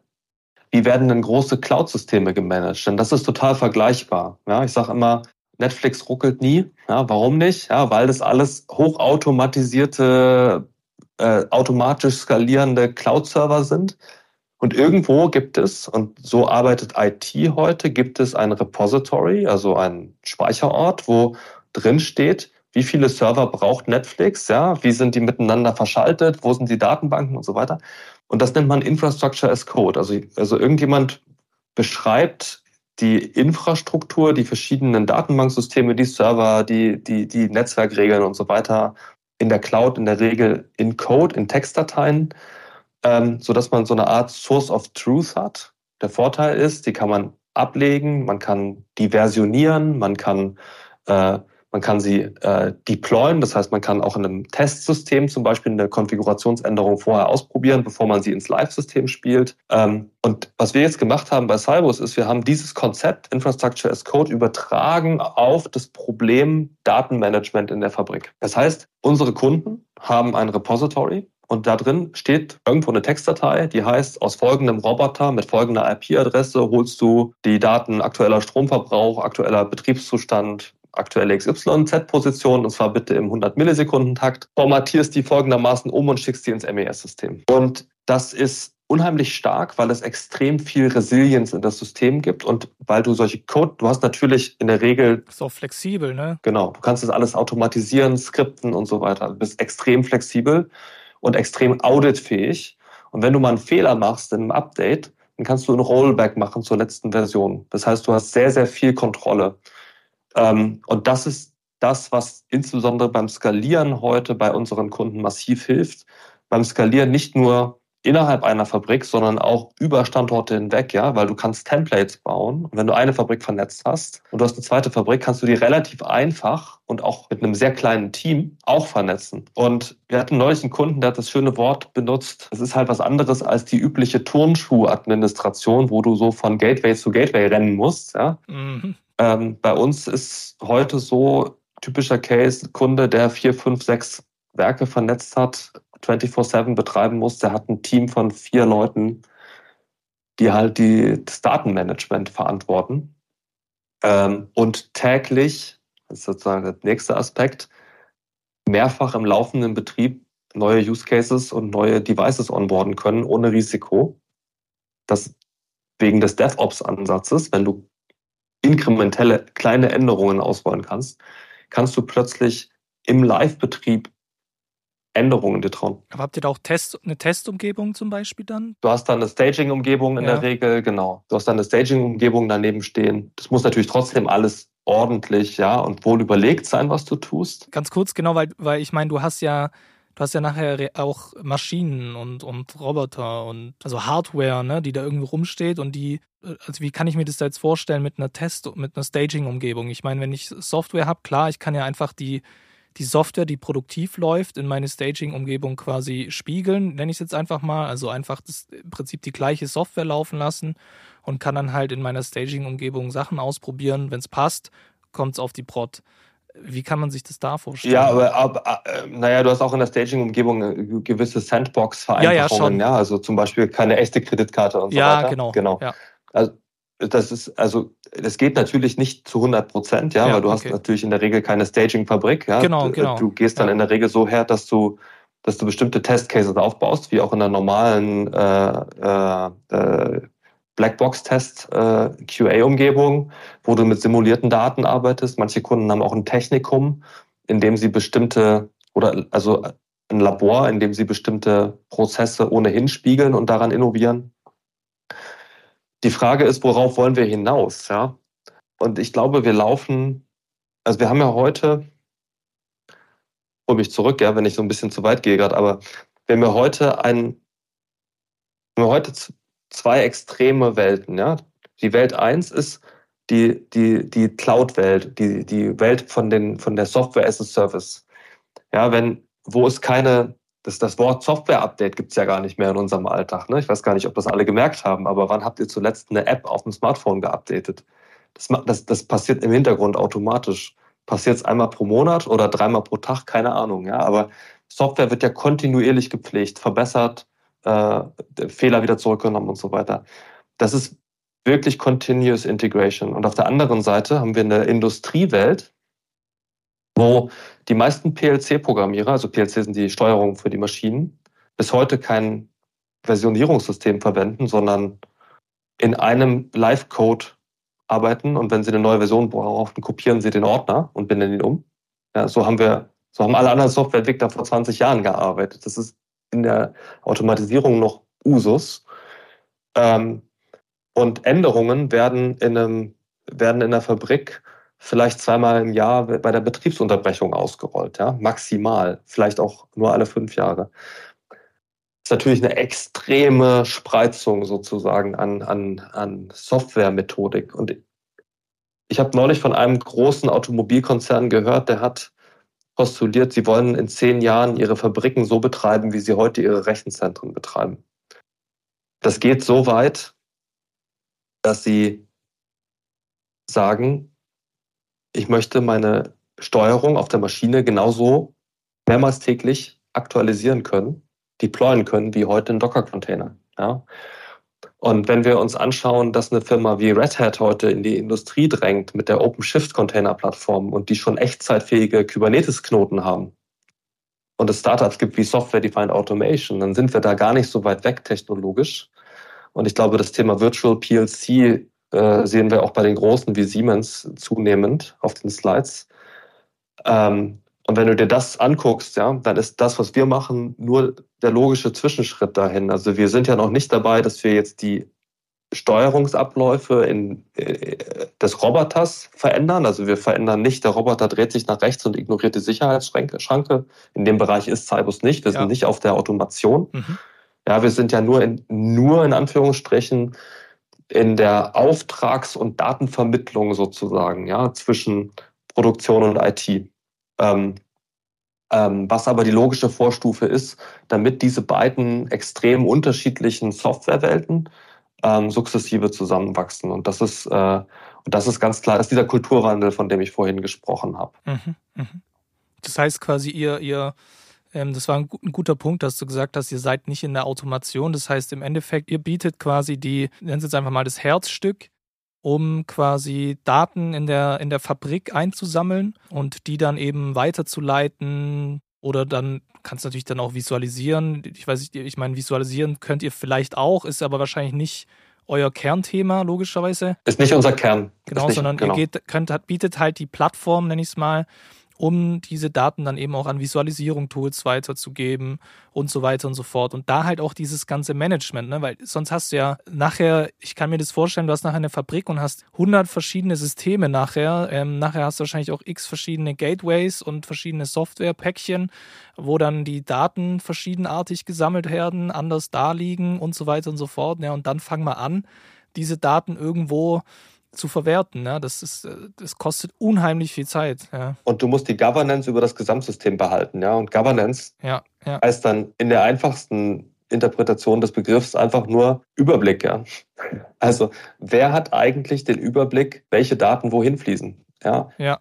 Ja. Das ist ja also die einfachste Interpretation von dem Begriff Data Governance, ja, die ich habe, ist den Überblick behalten welche Daten eigentlich von wo nach wo fließen. Also im, im, im Umkehrschluss, angenommen, und das ist ja in der Smart Factory so, ich habe ja nicht einen Use Case, ich habe 35, ja, oder vielleicht 750 verschiedene Use Cases, die vielleicht sehr klein sind. Ähm, jetzt zieh mal irgendwo ein Netzwerkkabel. Hm. Da solltest du, dann solltest du bitte wissen, welche Use Cases gleich schreien. Ja, und das ist, das ist, glaube ich, das beste Argument dafür, dass du diese komplexe Connectivity wirklich zentralisierst und ein dediziertes Team auch äh, damit beauftragst, äh, das sicherzustellen. Ja, also das ist, das ist tatsächlich das Extrem. Ich habe vorhin mal gesagt, Digitalisierung ist für viele Unternehmen noch nach wie vor so ein nebulöses Innovationsthema. Ja. Die Unternehmen, die das heute professionell machen, wir haben Teams, die ähm, diese ganze Datenversorgung als Shared Service anbieten mit SLAs. Das heißt, du weißt ganz genau, wenn auf meinem Dashboard keine Daten mehr sind, dann habe ich eine Telefonnummer, kann ich anrufen und da hat jemand SLAs, dass die in einer Viertelstunde wieder da sind, weil mein Businessprozess hängt davon ab. Und das ist die, das ist sozusagen die Professionalität von Digitalisierung, die wir heute an in ersten Kunden sehen, ganz vorsichtig ausgedrückt. Mhm. Äh, und das ist, das ist eigentlich die Zukunft aus meiner Sicht. Ja, ja, kann, kann ich nachvollziehen ich finde es total spannend. Ich meine, die, wie gesagt, ich kenne es selber aus der Softwareentwicklung, gerade jetzt auch dies, dieser DevOps-Ansatz. Ne? Ich meine, du hast dann auch, ihr habt auch entsprechend wahrscheinlich nutzt ihr dann auch ein Repository, hast du ja vorhin schon gesagt, also einen zentralen Speicherort, wo dann zum Beispiel das Skript liegt, um eben diese ganze Infrastruktur mit Infrastructure as Code ähm, automatisiert quasi, also teilautomatisiert. Ich muss ja natürlich den Code noch schreiben aber wenn ich das Skript dann ausführe, dann wird eben die Infrastruktur aufgebaut. Und dann habt ihr eben dementsprechend auch eine Versionsverwaltung. Also ihr könnt dann sehen, hey, was wurde geändert, könnt zurückrudern, wenn was nicht funktioniert hat und so weiter und so fort. Ne? Ganz genau. Ähm, das integriert sich in der Regel bei den professionelleren Kunden heute. Das muss ich vielleicht dazu sagen. Ja, wir haben, es sind noch nicht, ist noch nicht der Großteil der Industrie organisatorisch so weit. Ja? Das ist nämlich das nächste Learning. Ja? Industrie 4.0 ist kein Technologieproblem. Es ist erstmal primär ein organisatorisches Problem. Wer ist dafür verantwortlich? Welche Kompetenzen habe ich im Unternehmen? Ja? So, und äh, Die Unternehmen, die jetzt so weit sind, dass sie solche zum Beispiel Digital Enabler, nennt sich das in der Regel, Teams haben, äh, die haben in der Regel auch eine Cloud-Strategie, äh, meistens auf AWS oder auf Azure. Ja. Das heißt, die haben ohnehin Container- und DevOps-Experten, die diese Cloud-Verwaltung machen. Und das ist eigentlich das Schöne, wo das heute dann zusammenkommt. Die gleichen Teams fühlen sich dann in der Regel mit Cybus sehr wohl, ja, weil es, weil weil es ihre Technologiewelt ist. Ja. Die sagen, ach Mensch, YAML-Dateien, Ansible, äh, Git, super, das nutze ich sowieso auch für die Cloud-Verwaltung. Da kann ich das einfach integrieren bei Cybus. Was jetzt ganz interessant wird, und das ist so die Entwicklung, die wir jetzt im nächsten Jahr maßgeblich haben werden, wie kriegen wir die Leute in diese Welt rein, die nicht so affin mit diesen Technologien sind? Und das ist ja auch ein Großteil, nämlich zum Beispiel die äh, Produktionsmitarbeiter, ja, also dem, dem, dem typischen Instandhalter brauchst du nicht mit YAML-Dateien kommen. Ja, das, das, lernen die auch, haben wir alles schon gemacht, aber ist nicht so offensichtlich. Ja, aber du brauchst sie, weil erstens können sie massiv von den Daten profitieren im Alltag und zweitens haben sie das ganze Wissen über die Maschinen. Das ist nämlich der große Knackpunkt. Die IT hat ja gar keine Ahnung. Die verstehen nicht mal, also wenn IT Echtzeit sagt, dann meint sie irgendwas mit einer Sekunde. Wenn der Automatisierer Echtzeit sagt, dann meint er was von einer Millisekunde. Und das ist eigentlich unsere nächste Aufgabe. Also wir haben jetzt heute ein Softwareprodukt, ähm, was extrem skaliert, was sehr zuverlässig 24-7 im Serienbetrieb funktioniert und IT-Mitarbeiter lieben das. Wir machen jetzt den nächsten Schritt, das so zu erweitern, dass wir auch den Shopfloor, die OT da vernünftig mit reinkriegen. Die werden ein bisschen visuellere Tools bekommen, eventuell sogar unterstützt durch Generative AI. Die kann da helfen. Also weil Generative AI kann ja auch Konfigurationen generieren. Ne? Und das ist jetzt so ein kleiner Sneak Peek auf, auf nächstes Jahr, äh, in der nächsten Produktiteration bei uns. Wir werden diesen DevOps-Ansatz so konsequent weiterziehen, dass wenn der Shopfloor-Mitarbeiter entweder AI-basiert oder mit einem grafischen Tool dann eine Konfigurationsänderung hat. Der sagt zum Beispiel, ich brauche die Daten von dem Roboter jetzt nicht mehr im 100 Millisekunden Takt, sondern bitte im 50 Millisekunden Takt. Ja? Und ich habe dir ja vorhin erzählt, das ist ja ein riesen komplexes System. Das kann ja Side-Effects haben. Das heißt, ich brauche und ich will die Governance zentralisieren. Dann haben wir ein System, was dann tatsächlich Pull-Request beinhaltet.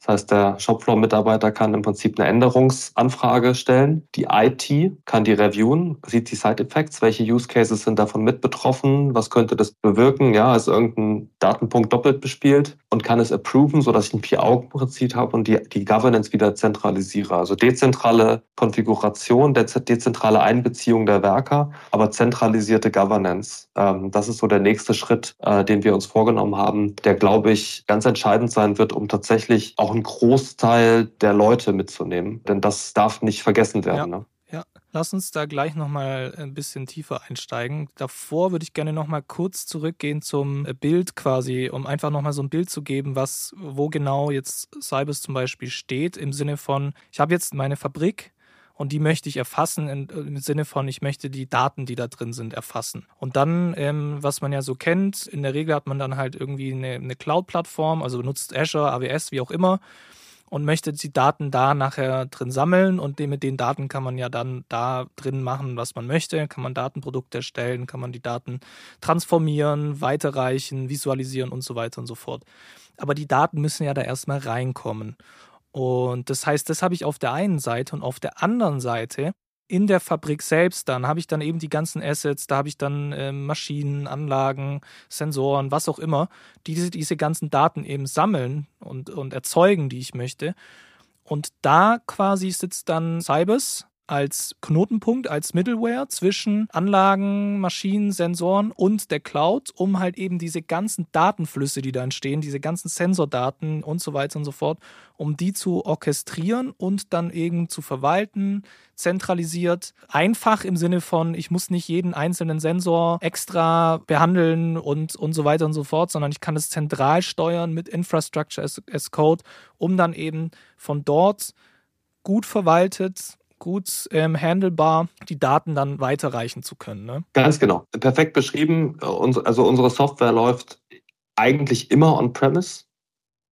Ähm, ganz einfach aufgrund der technischen Notwendigkeit, dass ja die Kommunikation mit den Anlagen on-premise ist und in der Regel aus einer Cyber-Security-Überlegung heraus Produktionsnetze nicht in Richtung Cloud geöffnet werden.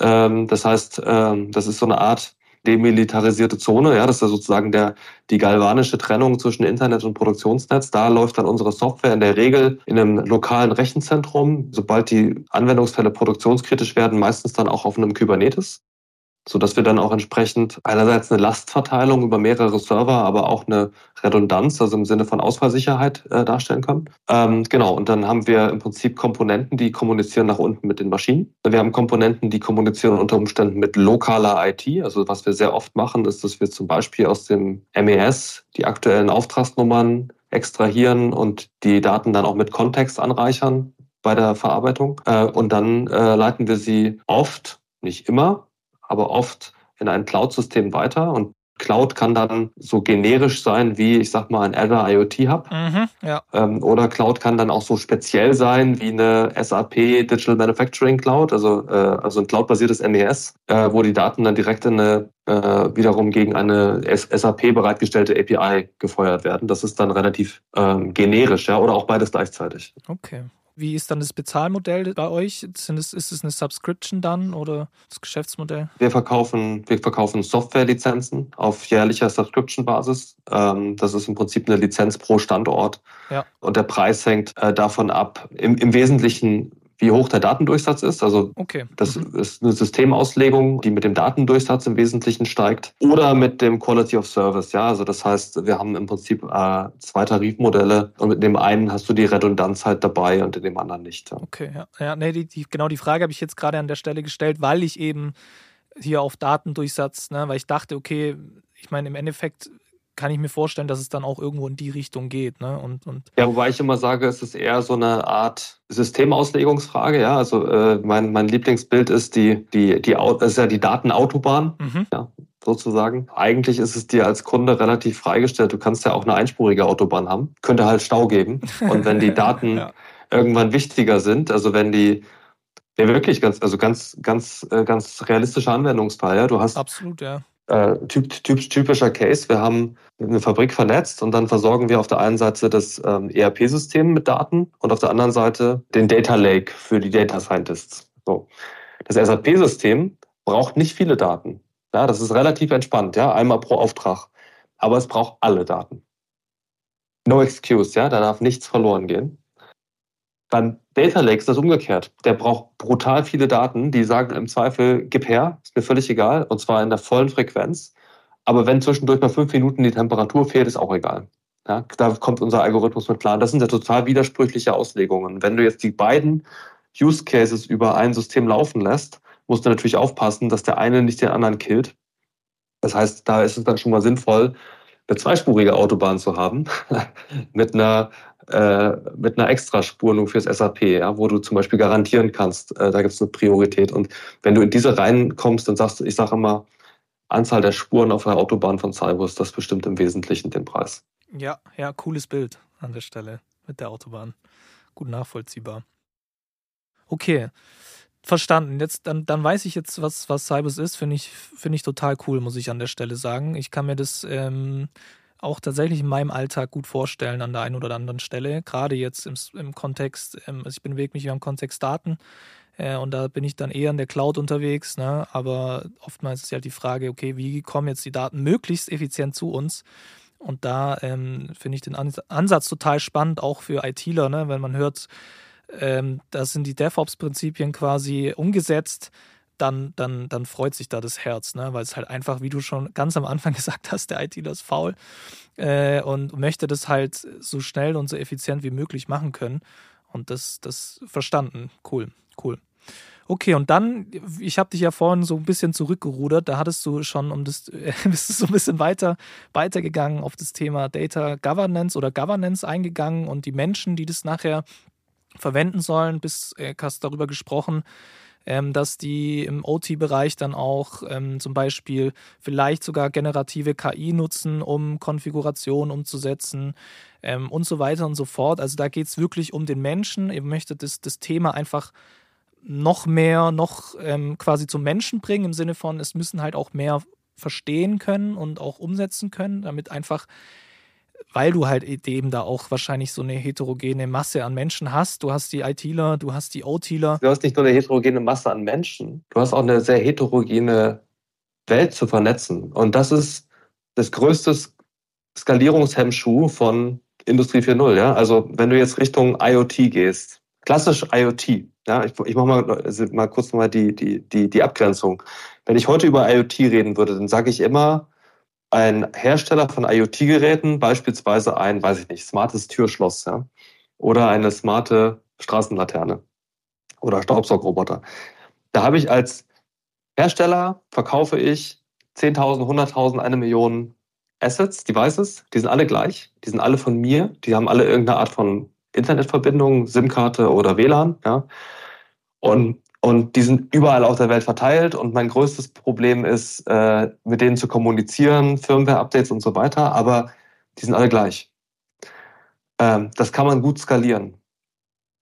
In einer, in der Industrie finden wir diesen Case aber praktisch nicht. Jede Fabrik ist anders. Selbst jede Fabrik innerhalb eines Unternehmens ist ein bisschen anders. Innerhalb einer Fabrik ist jede Produktionslinie anders, ja, weil die immer von anderen Systemintegratoren oder zu anderen äh, Jahrzehnten hingestellt wurde. Es skaliert echt schlecht, ähm, wenn man das aus der Perspektive betrachtet. Ja. Und das bedeutet, um Digitalisierung in der Industrie zu, zu skalieren, gibt es nur zwei Möglichkeiten. Erstens, wir warten. Wir warten darauf, dass einfach alle neu gebauten Fabriken einfach moderner sind. Ja, das dauert aber, weil Fabriken werden halt dann doch relativ lange benutzt. Und zweitens, wir schaffen es, diese Technologie so zugänglich zu machen, dass die Leute, die heute in den Fabriken arbeiten, die heute das Wissen haben, die ihre Maschinen kennen, die wissen, wo sie gegentreten müssen, wenn es da oben wieder hakt, ja, wenn die in der Lage sind, das Onboarding von den Devices und von den Factories zu machen, wenn sie da auch einen persönlichen Mehrwert drin sehen. Und das ist, deswegen sage ich, äh, Technologie ist eine wichtige Voraussetzung, die haben wir geschaffen. Jetzt müssen wir die Menschen mit, mitnehmen. Äh, sonst kann man sich auf der CIO-Ebene wunderbar viele Strategien überlegen, aber ohne die Kollaboration mit dem Shopfloor werden wir keine Skalierung in der Industrie hinkriegen. Und das ist, äh, das ist die nächste Aufgabe, glaube ich, für, für alle. Ja. Und das, das ist auch nicht nur wieder ein Cybers-Thema, sondern das merken auch alle Unternehmen, wenn du mich fragst. Selbst die ganz großen äh, äh Hyperscaler scheitern in der Skalierung, im Rollout von Industrie 4.0 tatsächlich genau an diesem Punkt. Ja, kann ich gut nachvollziehen. Also kann ich mir gut vorstellen, ja. Zeigt die dann, also ich meine, oft, also ich meine, das Handling ist ja die eine Sache. Ne? Also wenn ich mir jetzt vorstelle, da ist der, der Werksmitarbeiter, äh, Mitarbeiterin im OT-Bereich, wie auch immer, und dieses Handling dann von, von, von einer Digitalisierungslösung, nenne ich es jetzt einfach mal ganz platt, ist natürlich die eine Sache.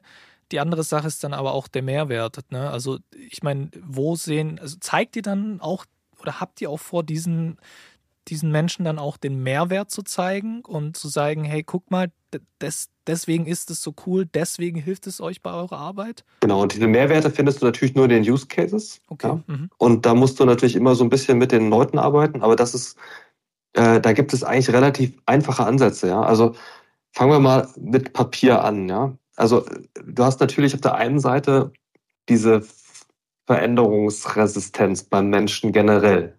Ja, haben wir schon immer so gemacht. Auf der anderen Seite merken natürlich aber alle, dass es heutzutage viel einfacher ist, online eine Pizza bestellen, zu bestellen und direkt zu bezahlen und gar nicht mit dem Lieferanten zu reden, als heute als in ihrem Alltag in der Arbeit auch nur ihre Krankmeldung einzureichen. Ja, also das ist ja auch schon echt eine krasse Technologiediskrepanz. Also es, ist, gibt auch, eine, glaube ich, eine Ungeduld zur Modernisierung. Aber das Problem, ich hatte vorhin ja ganz viel über Datentransparenz gesagt. Kein Mensch möchte transparent sein.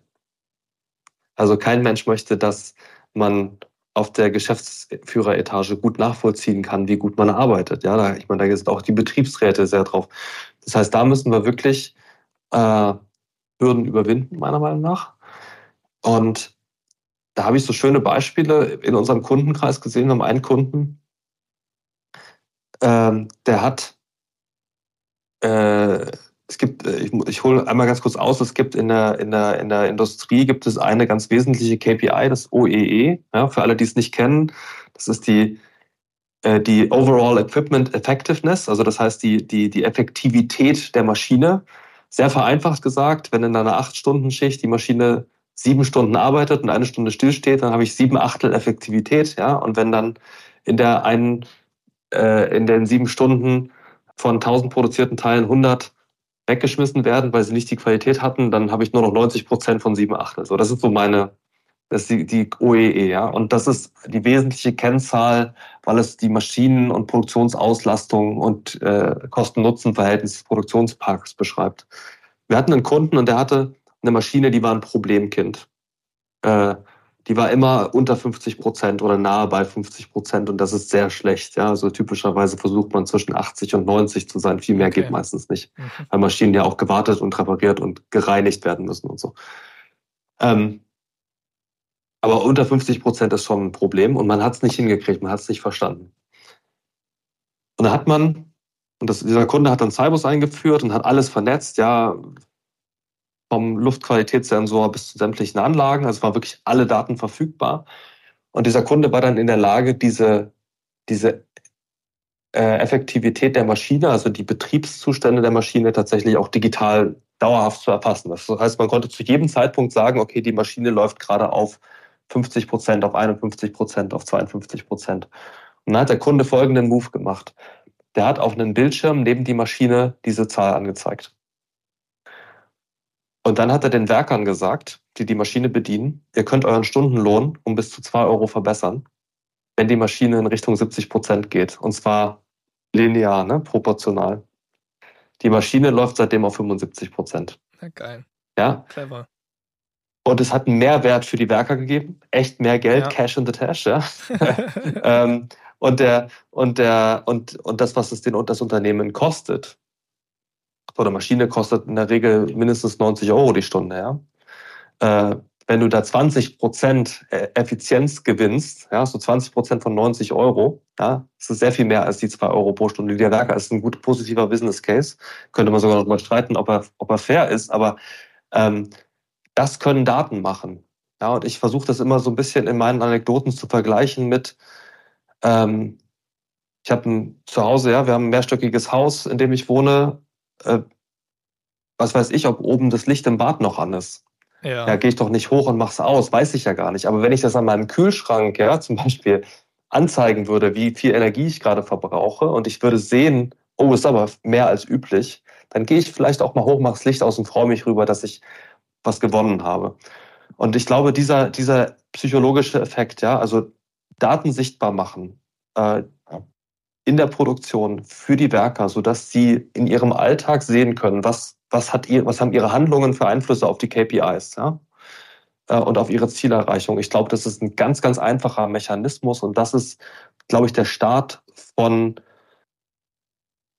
ja, von, von, von wirklich dieser Sichtbarkeit und diesem, dieser Feedback-Loop in Richtung Produktion, Shopfloor. Ja, wir sind in einem digitalen Unternehmen, wir können datengetrieben Entscheidungen treffen. Warum hast du das da hingestellt? Ja, weil die Daten dann besser wurden und so weiter. Ja, und das, da, ich glaube, da entwickelt sich alles hin sukzessive, aber dafür müssen wir eben die technischen Voraussetzungen auch erstmal schaffen. Ja, ja. Absolut. Ich meine, ich finde es spannend, weil der, der, das Beispiel, das du genannt hast von dem Unternehmer, ähm, was er gemacht hat mit dieser Kennzahl, mit der OEE, e, da habt ihr im Endeffekt zwei Fliegen mit einer Klatsche geschlagen. Ne? Ihr habt zum einen die, die Werker dazu gebracht, die, die Maschinenführer, wen auch immer, zu verstehen, hey, also oder zu, das zu an, anzunehmen und zu sagen und zu, zu, zu denken, okay, wenn ich jetzt das erhöhe, diese Effizienz, dann, dann gibt es mehr, mehr Kohle für mich, ja. Das heißt, da ist der Mehrwert dann natürlich da. Andererseits habt ihr es aber auch geschaffen für, den, für das Unternehmen an sich, einen, einen Mehrwert zu erzeugen, weil natürlich dann der, die Effizienz erhöht wurde und die Maschine im Endeffekt mehr und effizienter produziert hat. Ja, ja der Hunger kommt beim Essen. Ne? Also wenn solche Cases passieren, äh, dann kommen die Leute, ich meine, es gibt ja diese, es gibt diesen KVP, ja, kontinuierlicher Verbesserungsprozess. Also es gibt ja ohnehin Methodiken in der Produktion, in der, in der die Werker oder Maschinenführer in der Lage sind, auch Prozessverbesserungen einzubringen. Die müssen solche Beispiele sehen, damit sie überhaupt auf die Idee kommen, datenbasierte Verbesserungen anzubringen. Ja, ich, ich, ich nenne dir ein anderes Beispiel. Wir haben, es gibt relativ häufig in der Industrie auch so ein banaler Case, hochautomatisierte CNC-Maschinen, ja, ähm, die musst du beladen und dann lädst du ein Programm und dann drückst du auf Start und dann kannst du eigentlich weggehen, weil die Maschine dann zwei Stunden beschäftigt ist. Und dann gehen, dann ist ein Maschinenführer halt nicht nur für eine Maschine zuständig, sondern für mehrere, weil was soll er sonst machen? Ja, daneben stehen. Ähm, und dann geht er auch mal rauchen, ja, oder der ist in der anderen Ecke von der Halle. Und einfach nur die Frage, wie lange dauert es von die Maschine ist fertig bis der Maschinenführer ist wieder da und, und, und, und ist in der Lage, die Maschine neu zu starten. Steht die jetzt fünf Minuten still, eine Minute oder eine Viertelstunde, ja? Und dann in der Nachtschicht, ja, wo vielleicht keiner so richtig hinguckt. Ähm, weil er die Information vielleicht gar nicht hat, ja, so ganz banale Sachen, dass er das dann auf ein Smartphone geschickt kriegt oder auf seine Smartwatch, ja, die Ablaufzeit. Achtung, Maschine ist in fünf Minuten fertig, geht da mal hin. Da kann man relativ einfach durch wirklich banale Use Cases signifikant ähm, auf der einen Seite Produktivität erhöhen, also Stillstandszeiten, Wartezeiten reduzieren, aber auch für den Werker gleichzeitig ein gewisses Komfortlevel, weil auf der einen Seite, wenn er darauf warten kann, dass die, dass die, dass die Benachrichtigung kommt, muss er sich vielleicht nicht so auf den Hals verrenken, um zu gucken, ob die Lampe schon auf grün ist. Ja, also das heißt, man kann da, glaube ich, schon, das sind jetzt sehr, das sind die ganz trivialen Beispiele, ähm, die aber gerade in der, im Maschinenbau und in der in Produktionsanlagen mit sehr viel so Werkzeugmaschinen relativ schnell Mehrwerte stiften können. Aber auch dafür, man braucht ein Datensystem und äh, meistens hört es damit nicht auf. Meistens sind diese Beispiele nur der Anfang ja, der, der Anwendungsfälle. Ja. Mhm, mh. Das heißt aber generell sagst du, Mehrwert zeigen, warum sich das lohnt, dann auch zum Beispiel jetzt Cybers einzusetzen. Da kommt ihr von der, von der, also nehmt ihr die Perspektive von einem Use Case ein und sagt, passt auf, mit dem und dem Use Case erzeugt ihr den und den Mehrwert. Ihr könnt es jetzt so umsetzen, na, dann ist, dann rechnet sich vielleicht nach x Jahren nicht mehr, weil halt der Verwaltungsaufwand so groß wird. Ähm, oder ihr könnt eben Cybers nutzen, wo ihr halt extremst effiziente Verwaltungsmöglichkeiten habt und dann rechnet sich der Use Case auch langfristig. Ja, genau, das ist eine Grenzkostenberechnung. Also das ist eigentlich, also natürlich, also beide Fälle, die ich genannt habe, kannst mhm. du auch mit dem Raspberry Pi und Node-RED umsetzen. Genau, deswegen. Logisch, ja? Ja. ja. Klar. Ähm, ja, äh, aber du kannst halt auch äh, mit dem Fahrrad von Hamburg nach Berlin fahren, mit dem Bus oder mit dem Auto. Es gibt also verschiedene Wege nach Rom. Ja, es ist immer die Frage, was hast du vor? Ähm, der der Wert, der Mehrwert von Cybus bestimmt sich daraus, dass du quasi, nachdem du es einmal aufgesetzt hast, Konnektivität kein Thema mehr ist. Ja, also ich glaube, es gibt so die Statistik, dass in den meisten Data Analytics Projekten 90 Prozent der Zeit und des Budgets für die Datengewinnung drauf geht. Wenn du die 90 Prozent wegschneidest, weil du einen Standardweg dafür geschaffen hast und du auf diesem Standardweg auch keine Kopfschmerzen mehr mit Cybersecurity, mit Operations, mit Anbieterauswahl. Ja, also allein Procurement dauert ja oft Zeit. Ja, die Entscheidung, welche Technologie setzen wir ein. Wenn du das alles wegschneidest, dann kannst du dir vorstellen, was du an Projekteffizienz gewinnst. Und das erlaubt gerade für Kleinstprojekte überhaupt erst die Umsetzung. Also so ein Kleinstprojekt, wo ja sonst ein Riesenapparat an der Entscheidung und Vorbereitung, an Planung und so weiter losläuft, ähm, die lohnen sich manchmal gar nicht. Ich bin aber der Meinung, du musst, du musst sozusagen die Einführung eines neuen Use Cases in die Produktion so einfach machen, dass du dir morgens was überlegen kannst und Nachmittag hast du es mal ausprobiert und dann kannst du immer noch gucken, agil, ja. Ist es, ähm, ist es vielversprechend, gehe ich weiter oder war es eine Schnapsidee und dann nehme ich es wieder weg. Aber wenn der, wenn der sozusagen die Grenzkosten für jede neue Digitalisierungsinitiative so gering wie möglich sind, dann wird die Innovation mit Sicherheit sehr viel schneller gehen und sehr viel höher sein, ähm, als wenn du halt jedes Mal irgendwie acht Monate Projekt hast, bevor der Betriebsrat erlaubt hat, dass du den Raspberry Pi da an die Maschine hängst. Ja? Das ist, da hängt ganz, ganz, ganz, ganz, ganz viel dran, was gar nicht mal Technologie ist. Und deswegen ähm, plädiere ich dafür, dass Unternehmen sich eine Datenstrategie überlegen, dass Unternehmen sich eine, einen Standard-Technologie-Stack überlegen. Das heißt, das ist der klassische Plattformansatz. Ja? Also ich habe einen wiederverwendbaren Technologie-Stack. Da gibt es auch mehrere Anbieter. Und in diesem Bereich, und wir nennen das dann Factory Data Hub, äh, Gartner nennt das Smart Factory Plattform, ist Cybus eben der Anbieter, der am allermeisten auf diese IT-freundlichen Automatisierungstechnologien fokussiert ist, insbesondere in der diskreten Fertigung. Das ist so ein bisschen, das eine ist sozusagen das, was will man erreichen? Und da gibt es viele Wege für nach Rom. Ähm, Cybus ist halt besonders fokussiert auf diese Skalierbarkeit und diese Verwaltbarkeit in extremer äh, Datenmenge. Mhm. Ja. Mhm. Verstanden, verstanden. Ja, es ist, äh, ist spannend. Ich finde es cool, dass du schon so ein bisschen gesagt hast, äh, du würdest empfehlen, mit einer, mit einer Datenstrategie vorzugehen und dann den Tech-Stack auszuwählen ähm, und dann eben zu schauen, okay, wie geht man jetzt weiter? Ähm, wie setzt man das Ganze jetzt um? Und da gibt es ja eben, hast ja gesagt, das, das Konzept Factory Data Hub, ähm, wo ihr euch eben dann auch positioniert ähm, und da auch dann euren USP habt, ne? mit, dieser, mit dieser Skalierbarkeit, mit der Flexibilität ähm, die man eben auch in, in, in, ja, in der IT findet und mit den, unter dem Begriff DevOps kennt.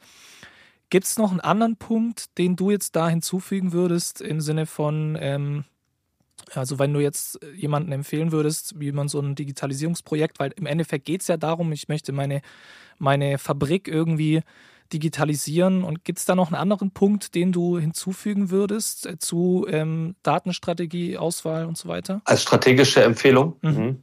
Also die Best Practices, die ich sehe, haben alle gemeinsam, dass sie einen definierten Verantwortlichen für dieses Thema benennen mindestens eine Person. Ich habe auch schon Unternehmen gesehen, wenn ich da frage, wer ist bei euch der Digitalisierungsleiter, dann zeigt jemand auch den Produktionsleiter. Da kann ich immer nur sagen, digitale Transformation ist kein Hobby. Ja? das ist ein Hauptjob. Und die, die Best-in-Class-Unternehmen haben alle ein ganzes Team. Dieses Team heißt in der Regel sowas ähnliches wie Digital Enabler und ist meistens, Entschuldigung, das Team ist meistens interdisziplinär. Das bedeutet, da sind Vertreter aus dem OT, aus dem IT und am besten auch noch aus dem Business dabei. Ja.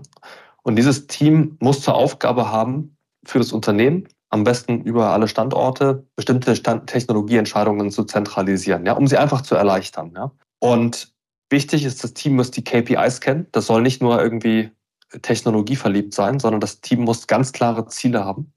Und äh, ich habe jetzt gerade einen Kunden, der hat so ein Team und das Team hat ein ganz einfaches Ziel, Senkung des Energieverbrauchs über alle Standorte von sieben Prozent in den nächsten zwei Jahren.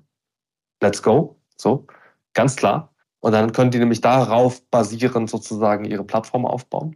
Und dieses Team berichtet entweder an den CIO, ja, wenn der, das sehe ich relativ häufig im Moment, dass der CIO so eine Innovations-Transformationsrolle hat oder im besten Fall direkt an den COO, also an jemanden mit operativer Verantwortung, weil am Ende des Tages geht es darum, Kosten zu reduzieren. Und ich glaube, nur so funktioniert das. Also genau, äh, Stabsstelle oder, oder sozusagen in dieser Operations-Organisation. Und man muss alle mitnehmen weil dieses Team ist, wie gesagt, interdisziplinär. Es gibt dieses Wort OT-IT Convergence, ja. Und das wird immer auch sehr ingenieursmäßig technisch gesehen, dass also Technologien zusammenwachsen. Aber die größte Schwierigkeit ist, dass die Kulturen zusammenwachsen. Und die Arbeitskulturen sind einfach so unterschiedlich. Ja, und selbst noch eine Anekdote. Wie oft habe ich schon gehört, dass der Linienführer zum Mediamarkt geht und sich einen PC holt äh, weil es der einzige Weg ist, dass er Adminrechte kriegt, auf der, damit er irgendeine Software installieren kann, weil die IT würde das nicht erlauben. Ja, solange das so funktioniert, ist das keine Kollaboration. Ja. Wenn wir Smart Factories, die datengetrieben sind, aufbauen wollen, braucht es aber Ko Kollaboration durch alle Bereiche und äh, genau, also dediziertes Team aufbauen, dedizierte Business-Ziele setzen mit einem, mit einem Timeframe, ein, ein Anfangsbudget geben, weil es braucht am Anfang Investitionen, was nicht auf den ersten Use Case aus dem ROI Shield, weil das hat das Risiko, dass gerade diese ganzen infrastrukturellen Themen nach hinten gestellt werden. Ja, weil wenn, wenn der erste Use Case schon irgendwie einen positiven Business Case in sechs Monaten zeigen muss, dann ist Cyber Security zum Beispiel das erste, was ich weglasse. Ja, das ja, wird nichts. Verständlich. Also wir müssen erstmal ein Investment aufbauen, weil es ist ein Backbone, was wir aufbauen. Ähm, und dann wird der ROI sich aber ratzfatz ergeben. Also ich glaube, das ist, äh, das ist gar keine Frage. Mhm. Mhm. Cool, danke für den, für den Überblick und für, den, für die Idee auch und für den Impuls. Ich gucke so ein bisschen auf die Uhr. Ähm, die Zeit ist ähm, sehr schnell vergangen, muss ich sagen. Und ich, ich könnte tatsächlich jetzt auch noch eine Weile länger mit dir sprechen. Ich glaube, Du hast noch einiges zu erzählen und ähm, ich, also ich persönlich merke auch, du brennst für das Thema. Du hast da, also das, das macht dir richtig Bock, darüber zu sprechen und ähm, bringst da auch schon einiges an Anekdoten und Erfahrungen mit. Trotzdem schaue ich auf die Uhr und ähm, möchte deswegen einen Abschluss finden. Und da finde ich so eine, eine das kann man, macht man üblicherweise so, finde ich aber auch cool, wenn du einfach vielleicht noch zum Ende hin so eine Einschätzung in die Zukunft, so einen kleinen Einblick in die Zukunft geben könntest, zumindest von dem, was du glaubst, was so kommt. Und wie siehst du denn so, ja, aus deiner Perspektive die Zukunft der Industrie 4.0? Wenn ich darf, würde ich noch mal einen kurzen Ausflug machen. Natürlich. Ähm, Alles gut. Wenn ich heute einen Online-Shop betreiben würde, was ich nicht tue, aber wenn ich einen betreiben würde, dann würde ich ganz genau wissen, wie viele Besucher sind jeden Tag auf meinem Shop, wie viele Warenkörbe werden jeden Tag gefüllt und wie viel Prozent davon werden tatsächlich gekauft. Und ich könnte mich sukzessive in Business-Verbesserungen üben, indem ich diese Conversion Rate verbessere. Data-driven Business ist im E-Commerce total normal. Wenn ich heute eine Smartphone-App programmiere, dann weiß ich ganz genau, AB-Testing, welche Version meiner App mit dem blauen Button oder mit dem runden Button oder mit dem grünen Button oder rechts oben oder links oben hat eine bessere Usability und die Kunden kaufen eher was. Ja? Data-driven Business Making. Es gibt Bereiche, insbesondere Marketing, E-Commerce, Mobile Apps, da sind wir extrem weit, was das Datenverständnis angeht. Ähm, und ich bin der Meinung, das ist ein Vorgeschmack auf das, wo wir mit unserer Produktionstechnik hin müssen. Wir müssen in einigen Jahren müsste ich in dieser Reihe auch aufzählen können. Wenn ich eine Fabrik betreibe, dann weiß ich ganz genau, welcher Roboter gerade dreimal geruckelt hat, ja, während er geschweißt hat. Das ist aber noch lange nicht so. Und ich glaube, wenn wir über Data-Driven Business sprechen in der Industrie, im täglichen Produktionsdoing, nicht im ja, nicht im, in der Lagerlogistik oder in der Auftragsverwaltung, da sind wir schon relativ weit, aber in der wirklichen Produktion, da wo die Energie verschwendet wird, ja, da wo, wo, wo ernsthaft Material den Tisch runterfällt, was wir nicht wollen, da müssen wir hin. Und ich bin mir ganz sicher, dass das die Zukunft ist. Äh, das ist die Vision, auf die wir hinausarbeiten. Ähm, wenn wir das können, dann können wir sehr viel mehr produzieren und sehr viel weniger verschwenden, wie ich das vorhin gesagt habe. Dann kommen wir klar mit allen Engpässen, die auf uns warten, ja. Und das ist unheimlich viel. Die Margen werden immer geringer, weil die Fachkräfte werden weniger, die, ähm, äh, die, die Rohstoffpreise werden höher. Aber wir müssen aufpassen, dass wir das Feld nicht komplett Amazon und Microsoft überlassen. Denn im Moment sind die dabei, die Hoheit über all unsere Daten zu behalten. Und ich habe im Moment das Gefühl, dass alle europäischen Initiativen das in den Griff zu kriegen, so tolle Ideen sie auch haben. Und damit meine ich ganz klar Catena X, Manufacturing X, Gaia X, Open Industry 4.0 Alliance, International Data Spaces, tolle Ideen sind, aber die sind viel zu langsam äh, und viel zu unpragmatisch. Und ich glaube, da muss die europäische Industrie massiv aufpassen, dass sie Herr ihrer Daten bleibt, weil daran wird sich irgendwann die Produktivität maßgeblich und die Wettbewerbsfähigkeit maßgeblich entscheiden. Und das ist, das ist ein Thema, was mich ganz antreibt. Das ist einer der Punkte, das ist einer der nicht technischen Punkte, warum Cybus eine On-Premise-Lösung ist, die einen in einer gewissen Weise unabhängig vom verwendeten Cloud-System macht. Ähm, weil ich glaube, diese Datensouveränität, die wird, die wird irgendwann entscheiden, wie wir dastehen. Ich muss da sagen, ich schilde auch so ein bisschen in die Richtung Stackit von der Schwarzgruppe. Da hängt noch so ein bisschen meine Hoffnung auch dran, dass die ähm, eine Cloud-Plattform schaffen, die ordentlich konkurrenzfähig ist. Und so, solange die ihr Geld nicht komplett in Aleph Alpha investieren. Ja, okay. ja, ja, ah, ja. ja. Wir sind jetzt am Abschluss und wenn jemand Fragen an dich hat, ne, ich packe die Info also sowas wie LinkedIn-Profil packe ich in die Show Notes, kann dich bestimmt auch Interessierte einfach mal anhauen, äh, wenn sie Fragen haben. Und ansonsten, genau, wünsche ich an alle Zuhörenden jetzt noch ein, eine schöne Zeit und bis zum nächsten Mal. Ne? Bis dann. Ciao, ciao. Vielen Dank. Das war eine weitere Folge von Not Just Coding. Wir hoffen, dass dir die Folge gefallen hat und du wieder spannende Einblicke und neues Wissen dazu gewonnen hast. Lass uns gerne eine Bewertung oder Feedback da und teile den Podcast mit allen Menschen, die auch davon profitieren könnten. Mach's gut, bis zum nächsten Mal.